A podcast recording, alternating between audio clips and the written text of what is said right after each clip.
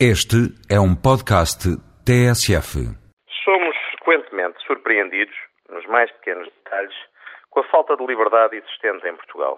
Já não venho referir-me ao caso ridículo da suspensão, por delito de opinião, do professor Charrua, caso que acabará com a inevitável exoneração da diretora regional do Ministério da Educação. Quero antes falar-vos de outros casos, porventura menos óbvios e por isso mais difíceis de combater, e que são sintomáticos do espírito burocrata que anima os serviços do Estado e limita a nossa liberdade desde que temos idade para usufruir. Recentemente veio a público um estudo publicado pela DECO relativo ao acesso de jovens a consultas de planeamento familiar.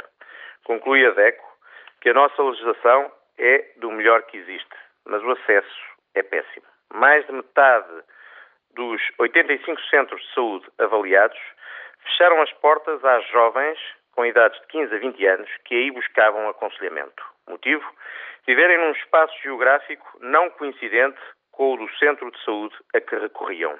É fácil imaginar o drama. Uma rapariga com 16 ou 17 anos, vencendo medos e constrangimentos íntimos, resolve aceder a uma consulta de planeamento familiar. Uma atitude bem responsável. Por motivos mais do que compreensíveis, confidencialidade, não reconhecimento público, dirige-se a um centro de saúde longe da sua zona de residência. Os burocratas de serviço negam-lhe aconselhamento ou ajuda e dizem se não vive aqui, este não é o seu centro de saúde. Portugal tem a mais alta taxa em toda a Europa de mães adolescentes.